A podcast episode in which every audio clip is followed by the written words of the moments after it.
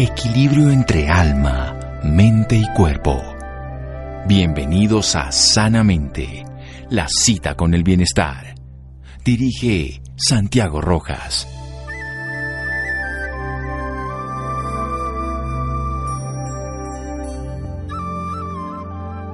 Llorar es hacer menos profundo el duelo. William Shakespeare.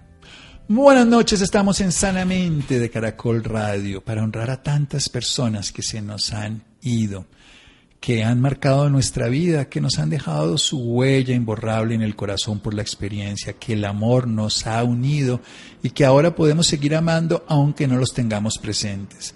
Eso es lo que hacemos a través de la experiencia del duelo, actualizar esa relación a un valor interno, aprender de una experiencia, sanar heridas. Evelyn, nuestra invitada de hoy, Gilbert Lozano, ella es tallerista, conferencista y escritora, creadora del programa de apoyo en pérdidas a través de su propia metodología, muy particular porque es totalmente autodidacta su proceso y valioso.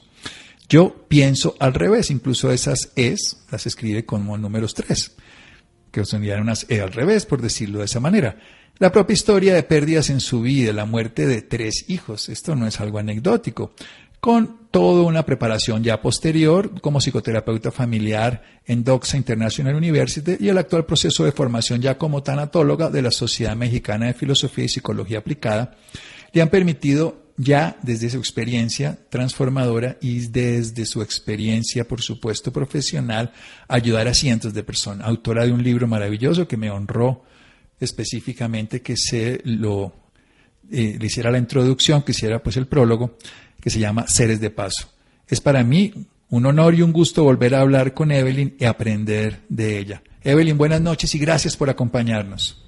Ay, doctor Rojas, el honor es todo mío. Muchísimas gracias a usted por hacer parte tan importante de, este proceso, de esta vivencia y, de, pues, de avalar mi proceso. Me encanta esta presentación porque usted hace énfasis a la experiencia vivida que es realmente lo que más valoro de todo este proceso. Claro, con la formación posterior, pero la base fuerte es la propia vivencia. Sí, para, para cualquier experiencia la teoría es muy bonita. Yo siempre que trabajo en esto mismo del duelo, hago un ejercicio de saber la incapacidad que sentiría si estuviera en esa condición. Y desde ahí trabajo, no desde el conocimiento teórico, el conocimiento teórico es como si uno dice el dolor de muela, pues no me está doliendo, no me entero. Y ya obviamente uno lo complementa con el conocimiento teórico, pero partir de ahí. ¿Qué es esto del duelo, Evelyn? Muy corto vamos a definirlo porque vamos a desarrollar eso después de un corte comercial para que hable con toda naturalidad después. Para mí, en mi definición, el duelo es el tiempo, el proceso de adaptación que tardamos en acostumbrarnos a una vida nueva y diferente porque después de una pérdida o una crisis no somos los mismos, ni la vida vuelve a ser la misma. Y ese proceso de adaptación a recoger esos pedacitos que quedan para armar una nueva vida en una nueva experiencia, eso para mí es el proceso de duelo, por eso es tan individual, tan personal. Bien, esto es una experiencia que nos transforma a todos los seres humanos. Como se dice en la literatura científica, hacer un duelo, saber que nada será igual, sin embargo podemos estar bien. Nada será igual. Esa es una clave esencial. Todo cambia, pero podemos estar bien. De eso nos va a enseñar Evelyn en un momento, aquí en Sanamente de Caracol Radio. Síganos escuchando por salud. Ya regresamos a Sanamente. Bienestar en Caracol Radio. Seguimos en Sanamente.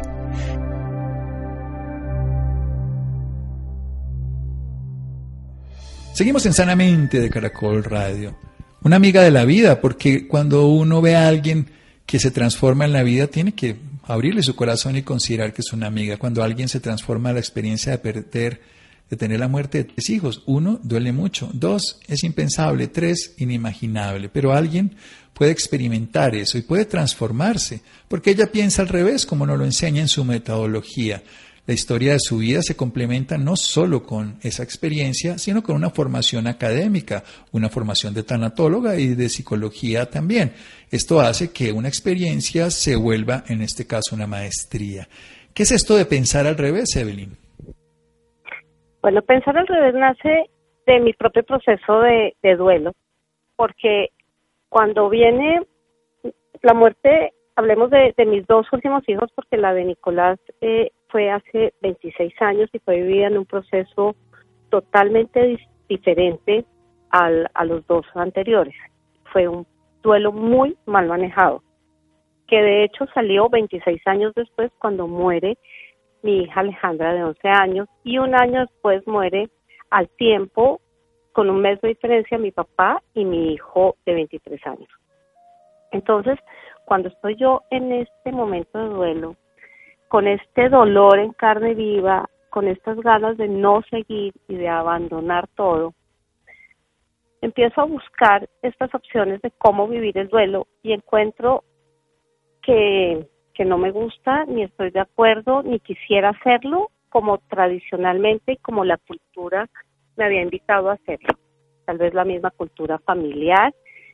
Y bueno, familiar no, porque aquí tiene que ver mucho la enseñanza de mi mamá desde que yo estaba chiquita, cuando siempre me hacía énfasis en que cuando ella se muriera yo me pusiera feliz y bailara porque ella regresaba a casa. No hay nada más lindo que regresar a casa.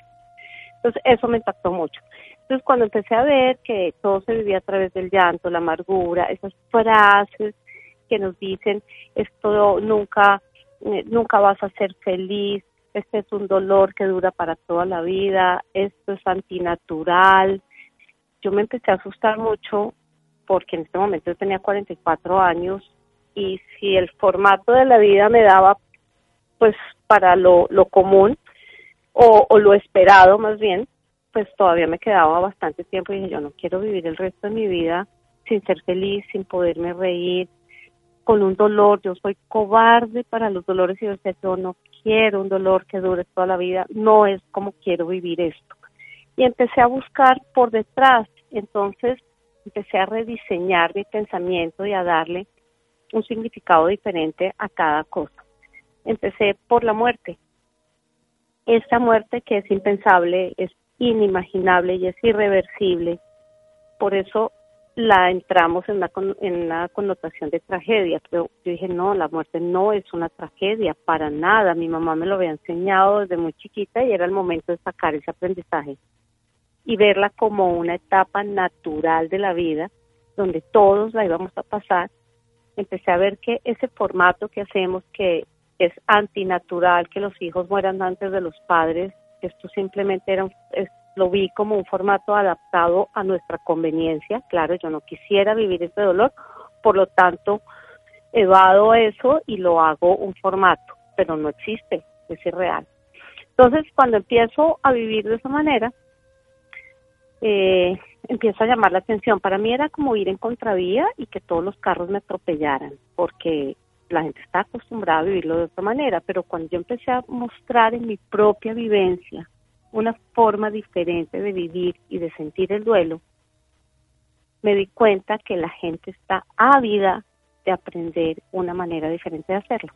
Y se empezaron a acercar a mí a querer eh, entender cómo lo había hecho. Entonces, en este momento empiezo a recapitular todo lo que había hecho y de ahí nace la metodología Yo pienso al revés, que no es otra cosa más que lo que hice puesto en, en, en unas áreas, en unos caminos por recorrer, en unos valores y en unas premisas o postulados muy sencillos para aplicar fácilmente en el día a día hasta que se convierten en un hábito obviamente enfocado a una vida mm, de bienestar, a pesar de. Una vida de bienestar. Yo la escucho y le he escuchado esto, hemos hablado, nos hemos acompañado y todo. Y siempre que la escucho, ese pensamiento suyo que la rompió completamente fue, ocurrió después de una segunda vez. Esto es bien interesante tenerlo en cuenta. O sea, nadie nace aprendido. Por eso hay que enseñar una estrategia, hay que buscar un modelo, hay que generar. A, veces uno se ilumina, pero la gran mayoría de personas en esos huecos lo que generan es autodestrucción.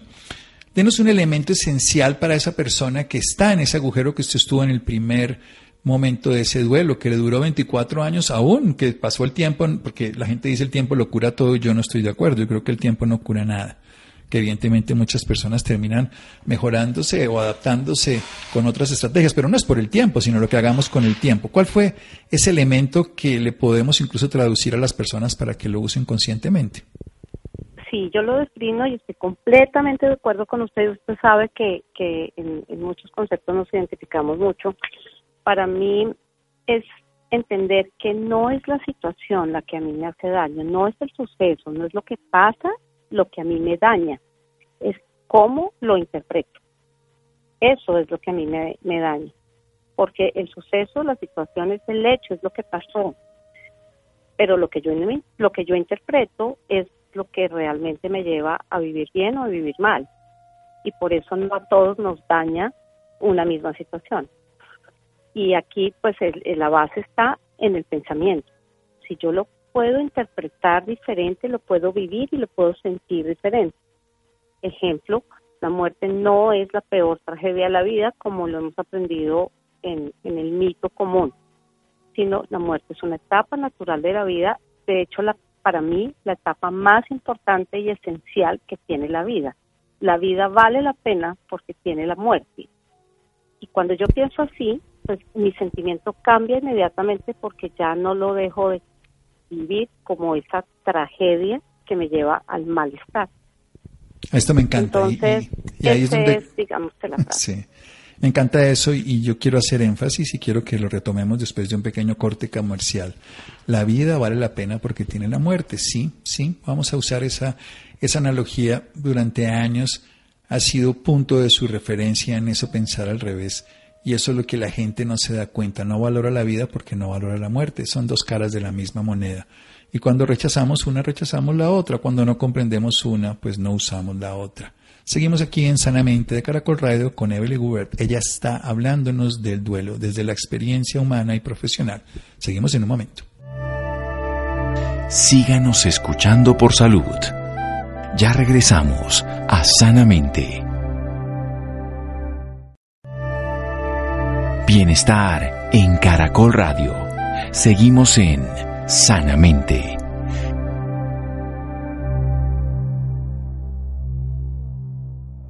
Seguimos en este momento hablando con una experta en el término vida y en el término conciencia y aprendizaje sobre el duelo, tallerista, conferencista, escritora, escritora de un libro Seres de Paso, sobre el tema del duelo. Yo pienso al revés, nos muestra desde su experiencia un duelo, veintitantos años antes, no resuelto, reprimido, sufrido, manifestado con un segundo duelo, pérdida de hijos, muerte de hijos, que no tiene nombre.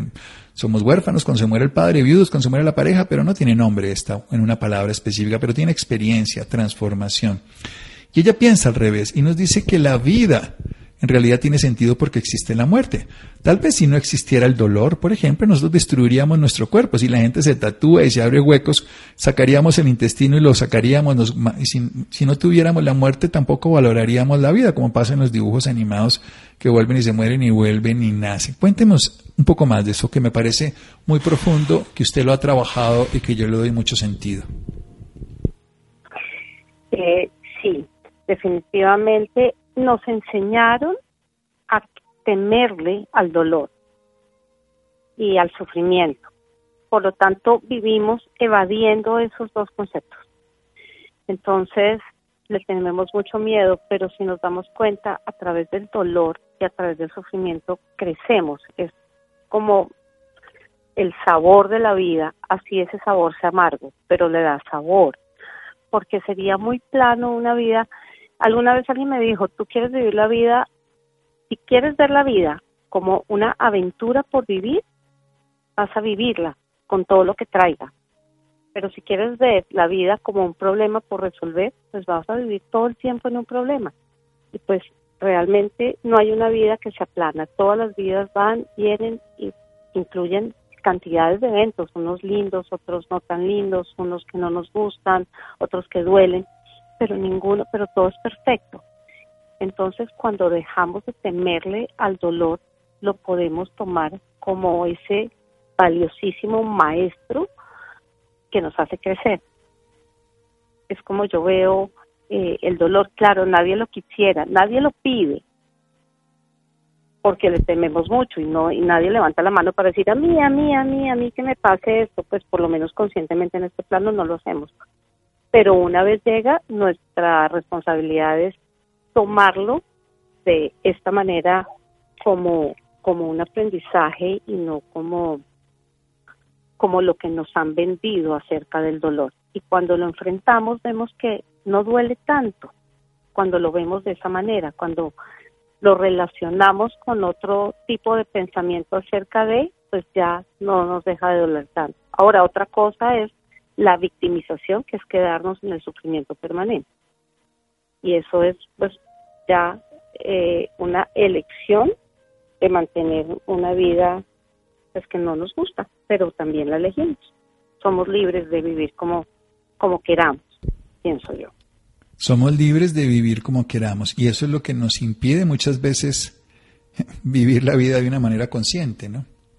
Porque nosotros, como somos libres, a veces no le perdemos la condición de libertad y vivimos compulsivamente con las creencias de los demás, hasta que una experiencia dolorosa nos hace encontrar la libertad de escoger vivirla distinto, que eso es lo que usted logró y lo que le enseña a la gente.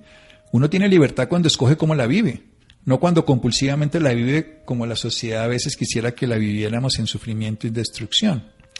Y una de las cosas reales que, ha logrado y que por años lo ha logrado eh, acompañando a otras personas es que otras entiendan que hay una manera diferente, se puede ver al revés. ¿Desde dónde se sitúa una persona en este momento, por ejemplo, como usted, para hablarle a esa otra, a otra persona que, que está en el duelo, desde alguien que ha tenido la experiencia. Entonces da credibilidad. La mayoría de veces las personas que quieren decirle a alguien del duelo se lo dicen desde ojalá a mí no me pasara, no quiero saber nada, usted es contagioso. Yo creo que le pasó esa sensación. Los pacientes sienten que se, vuelven contagiosos con todos los demás porque no quieren que le pase esa experiencia de pérdida. Pero alguien que ha estado ahí lo puede utilizar. Hablemos del llanto y de los abrazos ahora en esta época en que ni nos podemos manifestar ni nos podemos tocar. Ay, sí, el llanto es eh, el lenguaje del alma y no podemos no permitirle al alma hablar. El llanto es sanador, el, llanto es reparador. Yo creo que todas las manifestaciones de esos sentimientos son válidos en la medida que hagamos conciencia de ellos y no nos quedemos estáticos. Yo, de hecho, llegué a bueno, una parte de, hitos en mi vida fue precisamente una a través del llanto, cuando amanecí llorando todo el día. O sea, yo amanecí llorando y cuando hice conciencia había pasado todo el día y parte de la noche y yo seguía en la cama llorando, no me había parado ni a tomar un vaso de agua. Lloré, lloré, lloré, lloré, lloré, lloré todo el día, pero la reflexión grande fue, o sea, y en todo este tiempo que yo estaba muriendo, nadie me llamó, no sonó el teléfono, era un domingo. Y dije, ¿dónde está la gente? Nadie me llamó, todo el día no sonó el teléfono. Y mi autorrespuesta fue, Evelyn, la gente está viviendo, la única que se está muriendo aquí eres tú. La gente está viviendo sus vidas y tú decidiste morir en la tuya. Y eso me brincó inmediatamente y dije, no más, es mi responsabilidad realmente lo que yo haga con mi vida, la consecuencia va a ser para mí, no para los demás. Y, estamos en un mundo de, llamar la atención y de también del qué dirán, ¿no? entonces aprender a brincar de ahí y entender que, que soy responsable por la manera en que yo vivo y que la consecuencia me va a afectar a mí directamente. Y, y ese llanto pues fue reparador, fue sanador y también fue un aprendizaje grandísimo. Los abrazos, hay muchas formas de abrazar, yo creo. En este momento no estamos pudiendo dar tal vez el abrazo eh, físico, que también es reparador, pero se abraza con palabras, se abraza con miradas, se abraza con un lenguaje no verbal que reconocemos entre las personas que estamos en un dolor. Entonces, pues es adaptarnos a cada momento de vida porque siempre tendremos la herramienta para, para hacer lo correcto. Sí, el, el abrazo a veces tendrá que ser virtual, pero el amor puesto ahí. Me encanta eso, que en un momento se dio cuenta que la única que puede salir de eso es usted. Yo siempre le digo a las personas, el duelo es una experiencia que se ha de vivir de manera individual, solo que se fortalece acompañado. El tema es que uno lo tiene que vivir uno mismo. Nadie puede hacer el duelo por uno. Nadie puede hacer esa transformación que el duelo genera. ¿Cuál ha sido el mayor aprendizaje y la mayor búsqueda en los pacientes ya como terapeuta cuando usted enfrenta su duelo o el de los demás? Yo creo que la mayor búsqueda es eh, las, las respuestas. Y mm, mi mayor aprendizaje es que si no vas a tener las respuestas, mejor no hagas preguntas. O sea, no, no empieces a patinar en las preguntas porque no va a haber respuesta. Debemos aprender a vivir en un misterio y eso nos cuesta trabajo y más en la vida de hoy donde la virtualidad y, y, todas las redes todo nos tienen las respuestas en, la, en el bolsillo. Pero para esto no hay respuestas. Entonces, para mí cada vez que viene esto, por ejemplo, un ¿por qué a mí? Digo, ok, ¿por qué a ti? Preguntémoslo, ¿por qué a mí? Pero entonces preguntemos también completo, hagamos la pregunta completa. ¿Por qué yo nací en Colombia y no en la India? ¿Por qué tengo estas, estos beneficios y acceso a todo lo que tengo y no estoy por allá en una selva donde no tengo acceso a nada? ¿Por qué tengo las bendiciones que tengo? que otra gente no tiene. Entonces, si vamos a, replantear la pregunta de por qué a mí me pasa todo lo malo, pues devolvámosle el, un valor de, la metodología es la reciprocidad. Preguntemos también desde el otro lado, pues, ¿por qué me pasan tantas cosas buenas? Y no vamos a tener ninguna de las respuestas. Y ahí nos tenemos que ir hacia la gratitud. Pero es algo que la gente siempre vive buscando como buscando respuesta, buscando respuesta, buscando respuesta y se les va la vida cuando cuando se pegan a esas preguntas que claramente no van a estar respondidas. Excelente, exactamente. Hay que hacer preguntas, estar dispuesto a las respuestas. Yo por eso le digo a las personas, cuando usted pide opinión, va a encontrar respuestas. Si no pide, puede decir no pide opinión. Así que puede uno a las personas no decirles absolutamente nada más. Mire, no, no, no le pedí la opinión, gracias. Y eso no es grosería, sino es simpleza. La otra persona está opinando sin que se le pida. Pero cuando uno pregunta a la vida o a lo que quiera, pues va a obtener una respuesta. ¿Cómo es una consulta? ¿Cómo es un taller suyo para que las personas se ilustren? ¿Qué pueden obtener de Evelyn? Pues precisamente estoy en Barrancas haciendo un trabajo de duelo mm, con una persona. Eh, parte del trabajo, pues estoy haciendo trabajo empresarial, pero también estoy haciendo talleres y estoy haciendo un trabajo también individual lo más lindo de esto es poder mostrar desde la naturalidad, desde la vivencia, desde la experiencia, que es posible vivir bien. Y, yo hago, tengo un, un programa que es, yo le llamo programa de inmersión en duelo, eh, que es donde vivo con la persona cinco días en su casa, mostrándole una forma diferente de vivir y de sentir el duelo. Y esto es maravilloso porque la gente, porque tengo la experiencia, porque porque perdí tres hijos, mi padre, mi madre, mi hermana, pasé por un terremoto, o sea, si yo cuento mi experiencia, la gente al principio de verdad eh, me, me aislaba y me decían, ay no, compres una matica de ruda o algo porque, porque pensaban que se les iba a pegar.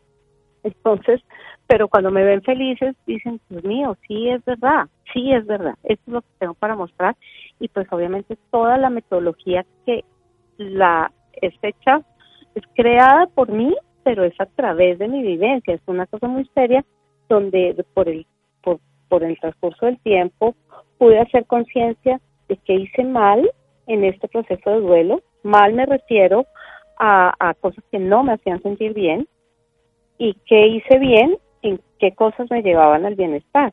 Y todo eso quedó pues plasmado en, en, una metodología que tiene tres caminos. Es, primero reconocerme, porque es difícil. Es difícil reconocernos a nosotros mismos en cuanto a nuestros pensamientos, nuestros mitos, nuestras creencias, nuestro comportamiento.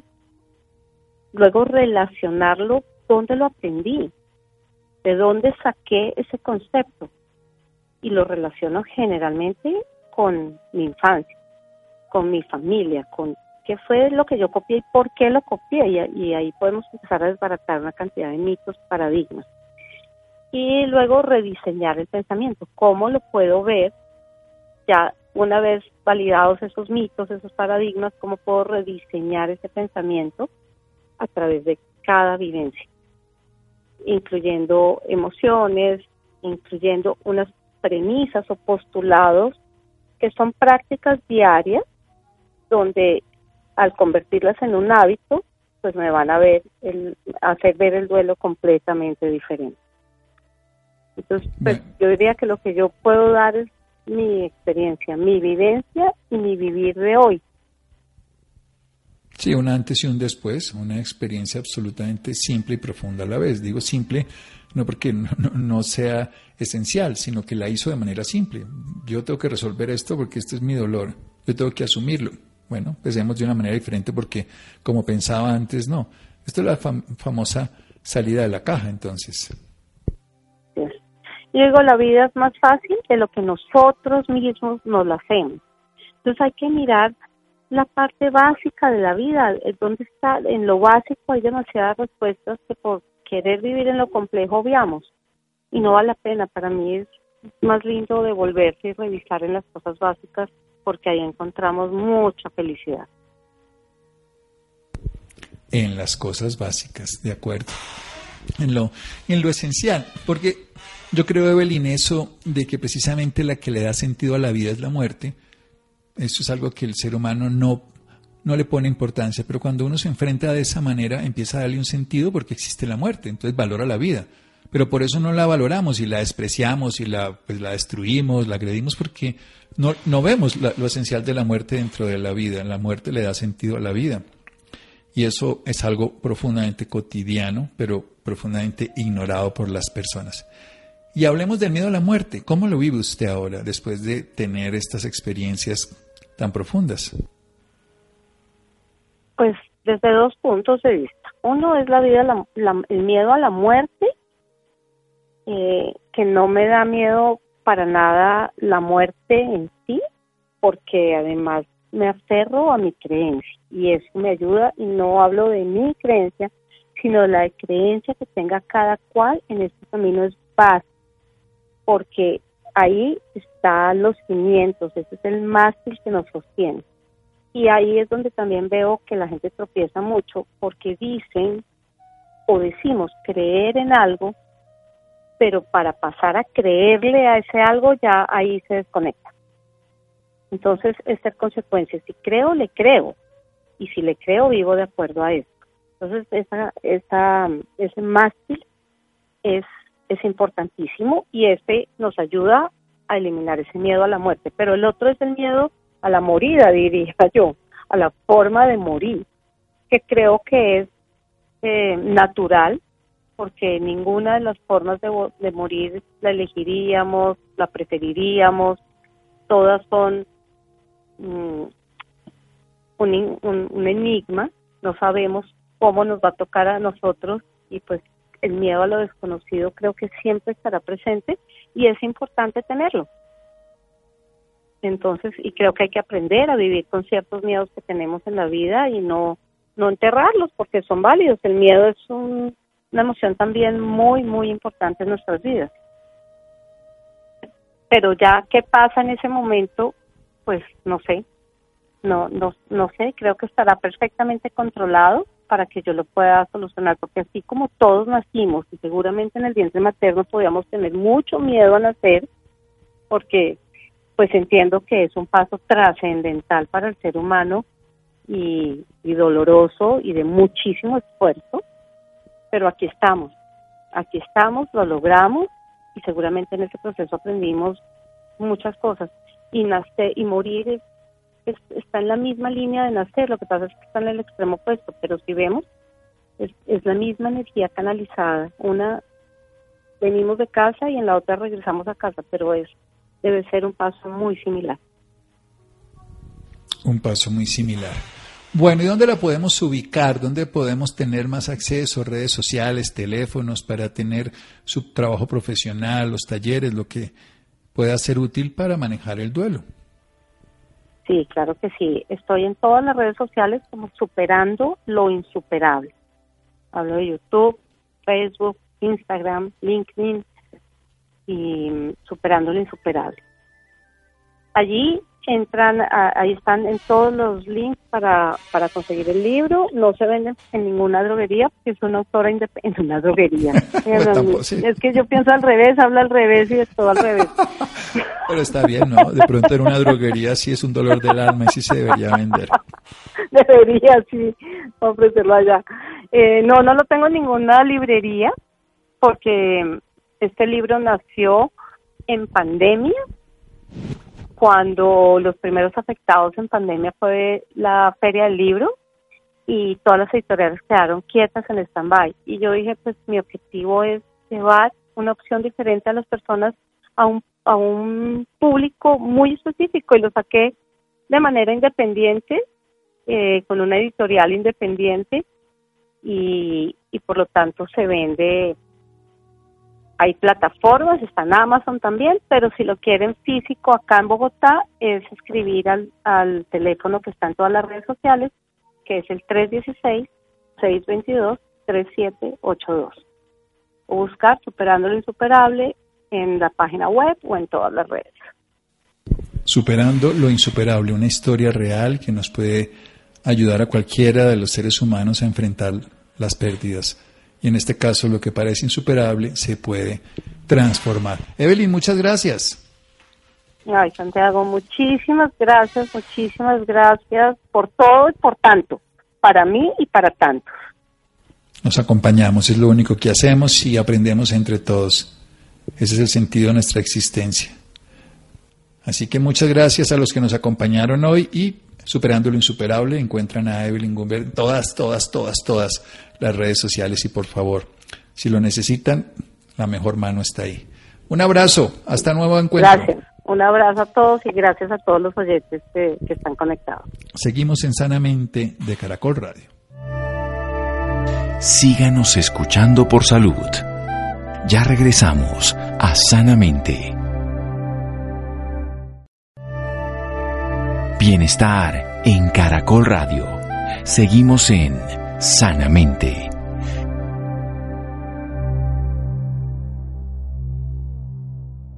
Seguimos en Sanamente de Caracol Radio. Por favor, los que quieran conectarse a nuestra querida Evelyn, superando lo insuperable en todas las redes sociales y así pueden tener la formación, los talleres y también el apoyo en caso de pérdidas. Bien, las 10 soluciones tecnológicas finalistas del reto innovación que late que buscan mejorar la salud cardiovascular de los colombianos. ¿Cuál fue esa historia, Laura? Muy buenas noches, Santiago, para usted y para todas las personas que nos sintonizan a esta hora. Claro que sí, Santiago, con un total de 46 propuestas recibidas, el 24.3% más que el año pasado. El reto Innovación que late cierra sus inscripciones buscando darle vida a la mejor solución de base tecnológica para la prevención secundaria, diagnóstico, acceso al tratamiento y monitoreo de enfermedades cardiovasculares. Para hablarnos más sobre este tema, en la noche de hoy se encuentra con nosotros Catalina Guerra. Actualmente es la gerente de innovación para Novartis Colombia. Ella es egresada como administradora de empresas de la Universidad de La Sabana. Se ha desempeñado en diferentes áreas como acceso, comercial, marketing, desempeñando cargos como gerente nacional de ventas y gerente de proyecto. En este momento también es la líder del proyecto Innovación que late. Catalina, muy buenas noches, bienvenida Sanamente de Caracol Radio. Muy buenas noches, muchísimas gracias por invitarme a su programa. Catalina, para iniciar, cuéntenos de qué se trata y qué busca el reto de innovación que late. Claro que sí, este reto nace precisamente porque eh, si miramos el contexto de las enfermedades cardiovasculares, son la primera causa de muerte en el mundo. Y en nuestro país, en Colombia, aproximadamente el 29% de las muertes que se presentan es a causa de estas enfermedades cardiovasculares.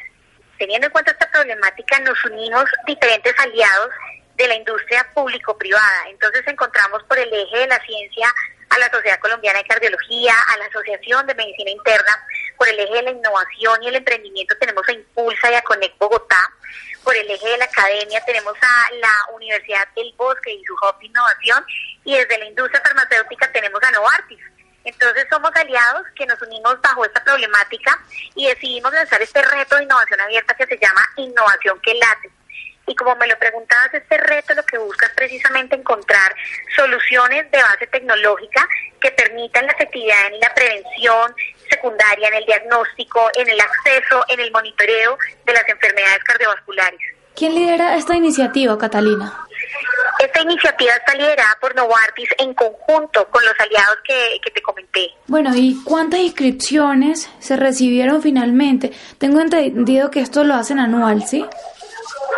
Pues mira, esto es algo súper bonito porque eh, nosotros incursionamos hace aproximadamente unos dos años en los temas de innovación abierta. Para este reto de innovación recibimos 46 propuestas de cinco países, de Panamá, de España, eh, de Israel, de Colombia y Estados Unidos. Y eh, fueron 46 propuestas que uno dice, bueno, eh, será mucho, será poco, pero precisamente tenemos un indicador que en los retos pasados, eh, específicamente el reto pasado que tuvimos también de innovación abierta, eh, recibimos 37 propuestas, esto prácticamente es como un 24% más. Esto quiere decir y se traduce a que cada vez hay más solucionadores que quieren apoyar eh, necesidades, apoyar problemáticas que se presentan en nuestro país y apoyar a darle solución. ¿Y cómo o cuáles fueron los tipos de tecnología más usados? Tipos de tecnología realmente se presentaron, uf, una cantidad. Tuvimos tecnología de inteligencia artificial, de Big Data, de Internet de las Cosas, de analítica de datos, hay de realidad aumentada, hay de eh, robótica y procesos de producción automatizados, eh, de fabricación, de, de, impresión 3D. Realmente la tecnología que se ha presentado es muy diversa. Catalina, bueno, es súper importante hablar de los finalistas, ya que son 46 propuestas y 10 finalistas. ¿De qué se tratan las innovaciones de estos finalistas? Total, tenemos 10 finalistas. Estos 10 finalistas pertenecen a países como es Israel, España y Colombia. Encontramos plataformas digitales para médicos y pacientes usando tecnología con el fin de mejorar la calidad de la vida, la salud de los usuarios, eh, aprovechándose de avances tecnológicos en plataformas. Eh, tenemos grupos de investigación que tienen pruebas que determinan respuesta a los pacientes de diferentes medicamentos que son prescritos, eh, que puedan y les permita hacer un diagnóstico y un seguimiento al monitoreo usando automatización tenemos una serie y una variedad e importante dentro de esas 10 propuestas de tecnologías presentadas. Bueno, y Colombia me dice que está entre los 10 finalistas. Colombia, ¿qué hizo o qué está haciendo para llevarse este gran premio?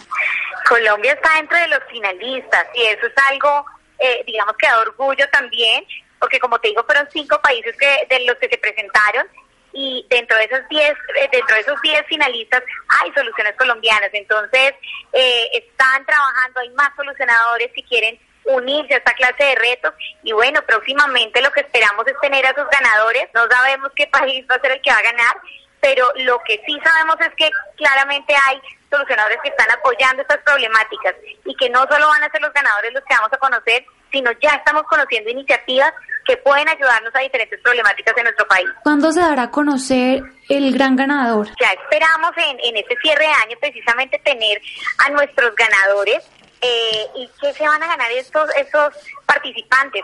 Se van a ganar 30 mil dólares para, para poder seguir evolucionando con su solución, pero no solo se van a, a ganar esos 30 mil dólares, también se van a ganar un acompañamiento de Conect Bogotá Región eh, para seguir potencializando y ejecutando toda su solución y claramente el acompañamiento de los aliados para poder apoyar también, a darle ruedo, a desarrollar esa solución. Perfecto, Catalina. Y bueno, ya para finalizar, es bueno decirle a todos los oyentes que nos están escuchando en este momento por qué son tan importantes estos retos. Estos retos son muy importantes porque como, como compañías no nos las sabemos todas y el aliarnos y el poder eh, ver más allá en diferentes soluciones para lograr cubrir una problemática es lo que nos va a ayudar también como país, nos va a ayudar al sistema, en este caso pues a nuestro sistema de salud, a encontrar soluciones para poder transformar la vida de millones de pacientes que en este momento están afectados por la primera causa de muerte a nivel mundial,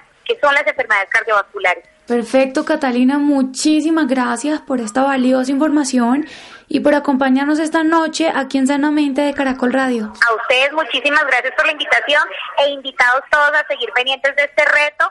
Y, y acá estamos súper emocionados de saber quién, quiénes van a ser esos ganadores para poderles estar contando. Gracias Laura, llegamos al final de Sanamente, gracias a Fe, Ricardo Bedoya, Yesir Rodríguez, gracias a Freddy, quédense con una voz en el camino con Ley Martín, Caracol piensa en ti, buenas noches.